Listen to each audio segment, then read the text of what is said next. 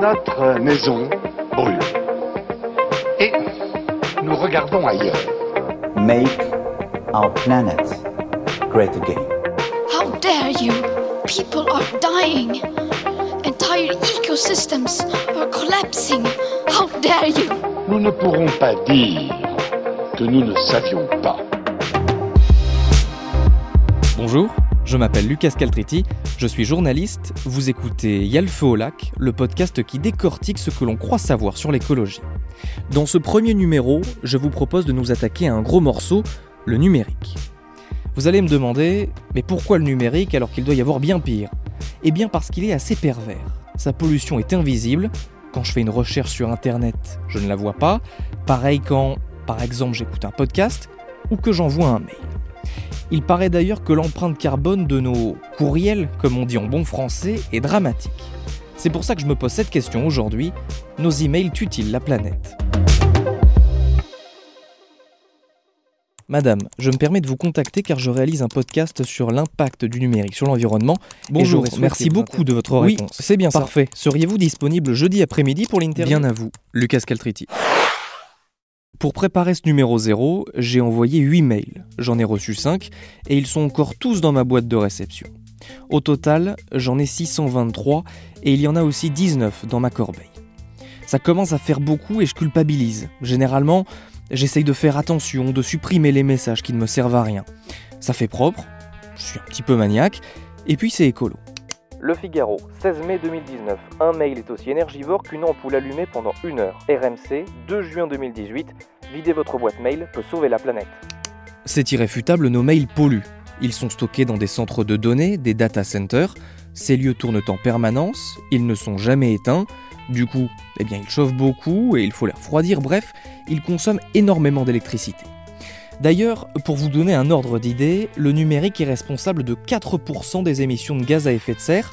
Ça paraît peu, certes, mais cette empreinte pourrait doubler d'ici 2025 à cause de nos usages qui ne cessent d'augmenter. Mais revenons aux mails. Est-ce qu'ils vont tuer notre planète? J'ai posé cette question à Françoise Berthoud. Elle est ingénieure au CNRS et a également fondé EcoInfo, un groupement de services qui étudie l'impact des nouvelles technologies sur la société. Le problème du mail, c'est en premier un problème de pollution de notre temps de travail. Après, est-ce que le mail, c'est euh, significatif dans l'ensemble de la pollution du numérique? Non, en fait. En fait, euh, les choses qui sont les plus impactantes, c'est plutôt les, les transferts de gros gros volumes de données. Et en fait, on n'utilise pas tellement le mail pour ça. En fait, le mail, c'est plutôt pour écrire des petits textes. Ce qui est plus polluant, c'est euh, les, les transferts de, de vidéos, tout ce qui est de l'ordre de streaming. En tout cas, c'est ça qui occupe le plus les réseaux aujourd'hui. Après, dire que c'est ça le plus polluant, c'est même faux. Parce que en réalité, ce qui est le plus polluant, c'est euh, la fabrication des équipements terminaux qu'on utilise. Donc nos smartphones, nos tablettes, nos ordinateurs, selon l'Agence de l'environnement et de la maîtrise de l'énergie, l'ADEME, près de la moitié des émissions de gaz à effet de serre dues au numérique viennent de nos équipements. Par exemple, pour produire un ordinateur de 2 kg, il faut 800 kg de matière première et sur l'ensemble du CO2 que va générer cet ordinateur pendant sa vie, près de 3 quarts le sont au moment de sa production. Pourquoi? Eh bien notamment car dans nos produits, il y a des métaux rares. Prenons l'exemple des téléphones portables. Il y a de l'or, de l'argent, du tantal, du cobalt, de l'indium ou encore du néodyme. Le néodyme fait partie de ce que l'on appelle les terres rares, un regroupement de 17 métaux. Il va servir à fabriquer des aimants notamment. Pourquoi y a-t-il des aimants dans votre téléphone? Pour ça, par exemple. Sans néodyme, pas de vibreur. Mais revenons à la production. Pour extraire des métaux dans les terres rares, il faut miner, bien souvent à ciel ouvert. Ensuite, il faut broyer le minerai en une fine poudre, et puis il faut séparer les métaux rares du reste. Pour ça, beaucoup d'eau et beaucoup de produits chimiques sont utilisés. Une fois l'opération terminée, il y a d'un côté les métaux, comme le néodyme, et de l'autre des déchets extrêmement polluants. Et quand on parle de terres rares, on parle essentiellement de la Chine. C'est elle aujourd'hui qui en est le premier producteur mondial. Martin Boudou est journaliste. Il s'est rendu en 2014 dans le nord du pays, à Baotou, pour l'émission Cache Investigation sur France 2. Nous revoilà en Chine. Eh oui, tous les chemins du smartphone nous ramènent ici. Dans cette ville, il y a la plus grande mine de terres rares au monde. Elle appartient à Baogang, une entreprise d'État numéro 1 de la production de terres rares et en particulier de néodyme. Baogang, une fois l'extraction terminée, rejette tous ses déchets dans un lac. Les couleurs du lac sont tellement euh, rosées, euh, rouges, euh, les fumées au loin, les boues sur les côtés. on comprend tout de suite que ce sont des rejets industriels. c'est pas un lac artificiel dans lequel on irait se baigner. Très clairement, c'est un lac de pollution. D'ailleurs, le, le, terme lac est, je pense, pas forcément approprié. C'est plus des rejets industriels immenses qui forment un lac au final. Mais oui, quand on aperçoit ce lac de Baogang dans la ville de Baotou, tout de suite, on comprend que quelque chose euh, cloche parce que si, euh, si on regarde aussi, il n'y a aucune faune, aucune flore autour, pas d'oiseaux qui vont euh, s'y abreuver, aucun bétail. enfin, c'est une, une, zone morte réellement. Donc tout de suite, on comprend qu'il se passe quelque chose de normal. Martin Boudot n'a pas pu aller jusqu'au lac pour y faire un prélèvement. Il s'est fait arrêter par la police avant. Mais il est revenu plus tard et il est parvenu quand même à faire des prélèvements d'eau dans une nappe phréatique. Elle est utilisée par les habitants pour abreuver le bétail et pour irriguer leur culture. On a été très surpris des résultats des, analyses parce qu'il y avait euh, quasiment tous les polluants que tu peux imaginer. Euh, tout était dans le rouge. Les niveaux de strontium euh, étaient au-dessus, les niveaux d'arsenic également, de manganèse, de sulfate quasiment dix fois la norme. Tout vraiment, tout, ce que tu peux imaginer de, en termes de métaux lourds ou même en termes de, polluants d'eau assez classiques comme les nitrates par exemple, tous ces, ces polluants étaient en présence trop importante pour de l'irrigation et encore plus pour de l'eau potable. Et comme si ça ne suffisait pas, la zone est radioactive. Martin Boudot a utilisé un compteur Gégère sur place et il s'est affolé. La radioactivité, elle est due à deux choses. La première, c'est euh, lié à, aux éléments naturels qui sont euh, dans les sols de, de, cette région, qui vont euh, avoir une radioactivité naturelle. Et puis, en plus, lors de euh, la production euh, de différents éléments, comme le néodyme, hein, le fameux aimant qui, qui sert à nos vibreurs de téléphone, la production fait qu'on va rajouter des éléments qui sont également radioactifs et tout ceci se retrouve euh, dans ce fameux lac de pollution qui fait quand même la taille de, Saint-Tropez. Donc ça crée un lac polluant aux métaux lourds et puis en plus de ça radioactif. Donc moi j'ai jamais vu depuis une pollution aussi complète malheureusement pour les populations avoisinante, c'est-à-dire une, une, pollution radioactive et euh, également aussi importante en termes de métaux lourds et, et de nitrates. Il y, a, toutes les pollutions du monde dans ce lac, c'est assez incroyable. À force, les euh, villageois euh, ont dû euh, partir. La plupart des, voisins, ce sont des éleveurs, ce sont des agriculteurs. Et les années passant, ils ont eu trop de, drames, trop de conséquences sur leur culture ou leur bétail pour continuer à réaliser leurs différentes cultures. Et surtout, ces villageois, ils ont fui parce qu'ils étaient eux-mêmes malades. C'est-à-dire qu'à force de boire l'eau qui sort euh, des, nappes phréatiques auxquelles ils ont accès, ils sont tombés, ils sont tombés malades. On, c'était considéré comme l'une des villes euh, en Chine où le taux de cancer était le plus élevé. On appelait même la ville du cancer. C'était assez évident pour les gens du coin qu'il fallait déménager parce que leur bétail tombait malade, leur culture ne poussait plus et eux-mêmes avaient également des problèmes de santé, voire euh, des cancers pour les cas les plus graves. donc on est face à, à des bâtiments euh, vides. Enfin, c'est honnêtement, j'avais l'impression d'être dans un décor de cinéma euh, inutilisé, euh, des maisons vides, à moitié défoncées, des, routes désertes, et puis ci et là quelques quelques personnes. J'ai rarement vu ça en fait. C'était tout à fait impressionnant. À ce moment de l'interview, je me dis qu'il est possible que j'ai eu, ou que j'ai entre les mains encore, un téléphone avec du néodyme qui vient de cette usine. Je demande à Martin Boudot quelles entreprises en achètent à Baogang La question à se poser, c'est plutôt de se demander qui n'achète pas du néodyme à, Baogang. Quand on, connaît la, puissance du groupe et euh, le niveau de réserve mondiale de terres rares et notamment de néodyme euh, de la Chine, la question à se poser, c'est plutôt celle-ci qui ne s'y fournit pas? Nous, on a réussi à, remonter jusqu'à des marques euh, très précises comme LG et Sony, mais je suis persuadé que si on avait accès à la chaîne de sous-traitance euh, euh, réelle et bien éclairée de toute l'industrie du téléphone portable, euh, je pense que la très très grande majorité, l'immense majorité, se fournit à, à Baogang. Là-dessus, c'est assez évident. C'est parce que la Chine exerce un quasi-monopole sur les terres rares. En 2019, selon un rapport de l'Institut d'études géologiques des États-Unis, 63% de la production était chinoise et la Chine possédait près de 40% des réserves mondiales. L'un des moyens pour améliorer la situation, c'est le recyclage. Pas parce que les ressources en terres rares sont faibles, leur nom est trompeur, elles n'ont rien de rare, il y en a même en France. Non, le recyclage est important car l'extraction de ces terres rares, vous l'avez entendu, est extrêmement polluant. Guillaume Pitron, l'auteur de La guerre des métaux rares, la face cachée de la transition énergétique et numérique, était l'invité des Matins de France Culture le 27 avril 2018 et il expliquait en quelques mots où en est le recyclage aujourd'hui. On recycle très mal ces métaux rares parce qu'ils interviennent dans votre téléphone portable sous forme d'alliage. Ils sont mélangés à d'autres métaux. Donc pour les recycler, il faut les désallier.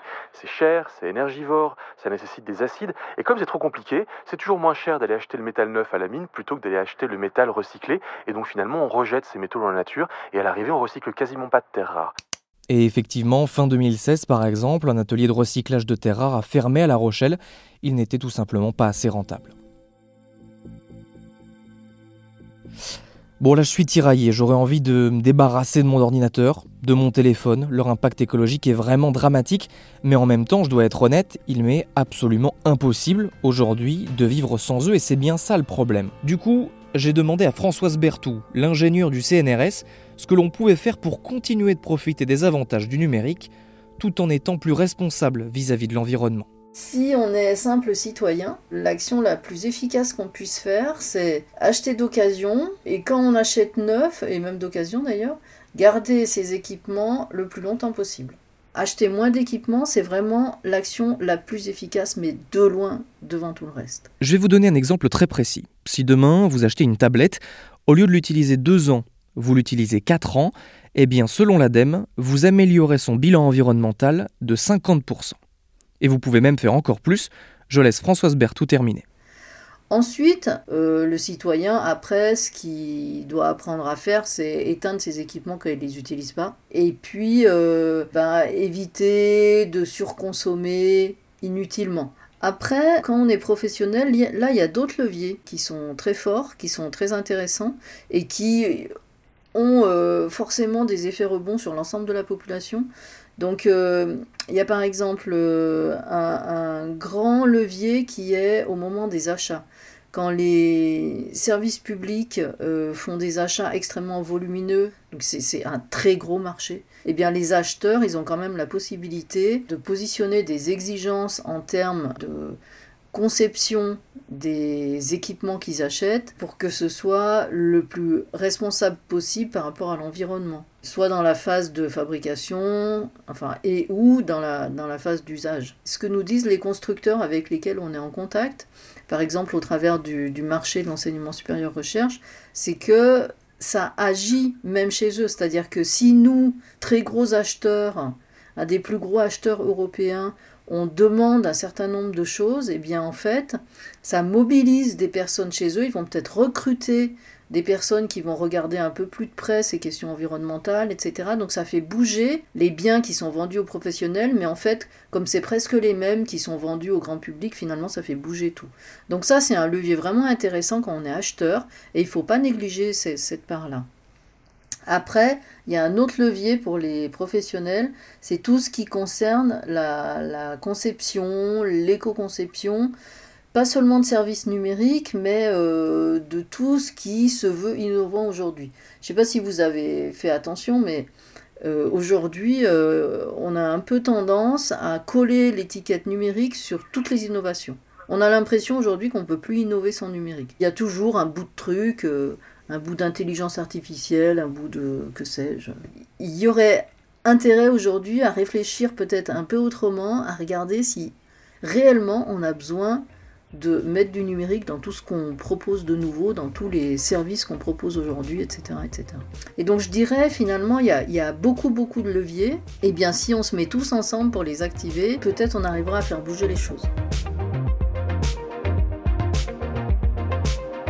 mon sentiment aujourd'hui, c'est que le numérique, certes, il a des impacts directs qui sont importants, mais aussi le numérique, il se veut aujourd'hui comme euh, un outil qui fait un peu lien entre plein de couches de la société, plein de services de la société, et qui les intrigue, qui les rend interdépendants. Prenons Amazon, hein, euh, ça ne fonctionne pas sans numérique. Euh, une ferme aujourd'hui, il y a, je crois, de l'ordre de 40% des fermes qui sont euh, dotées euh, d'outils numériques essentiels au fonctionnement de la ferme. par exemple, pour calculer la quantité d'eau à amener au pied des fleurs ou pour traire les vaches, hein. des trucs aussi énormes que ça. Et ça, c'est dans tous les domaines. C'est dans les domaines financiers, dans les domaines logistiques, dans la santé. En tout cas, on voit du numérique partout.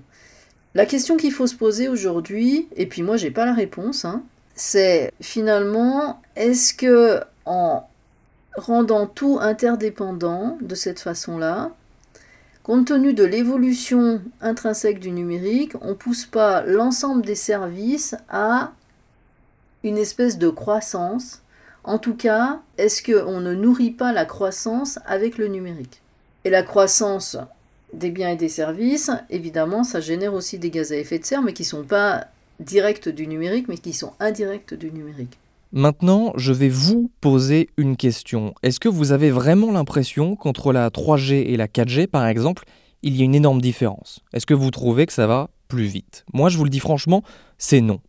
Vous voyez pas le rapport avec l'écologie, mais ça en a un pourtant, et c'est ce que l'on appelle les effets rebonds. Le principe, c'est que donc vous allez augmenter l'efficacité de quelque chose qui va vous permettre de gagner de l'argent ou du temps ou de l'énergie.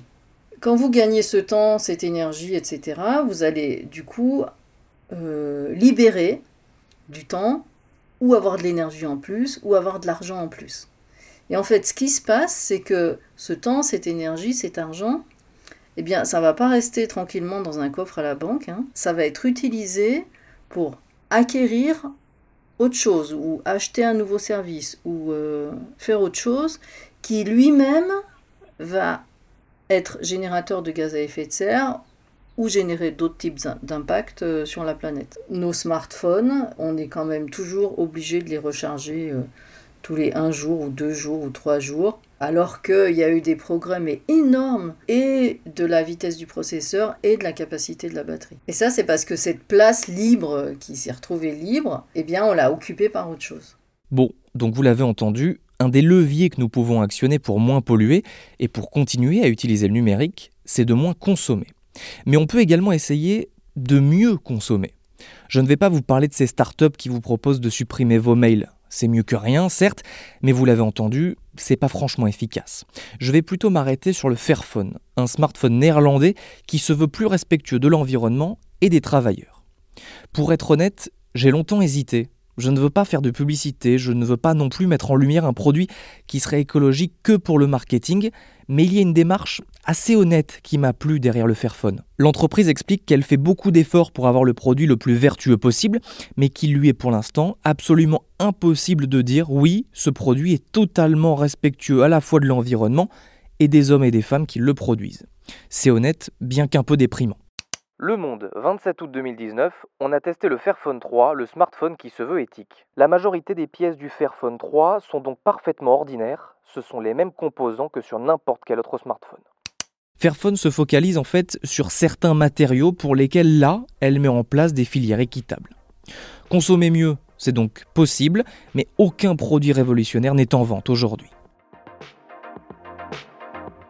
Bon, pour résumer, qu'est-ce que l'on peut faire pour moins polluer tout en continuant d'utiliser le numérique?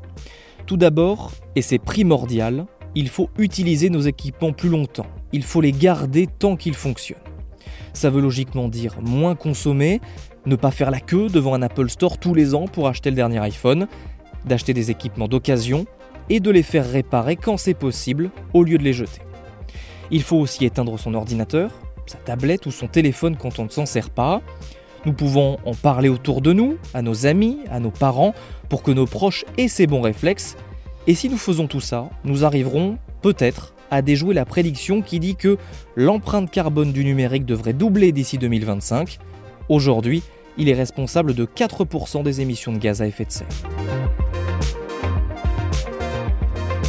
Vous venez d'écouter le premier épisode de Y'a le feu au lac, un podcast Ouest France. S'il vous a plu, n'hésitez pas à le partager sur les réseaux sociaux, en parler autour de vous, ou si vous le pouvez même, mettre 5 étoiles sur votre application de podcast. À la semaine prochaine pour l'épisode 2, où il sera question de sacs plastiques à usage unique.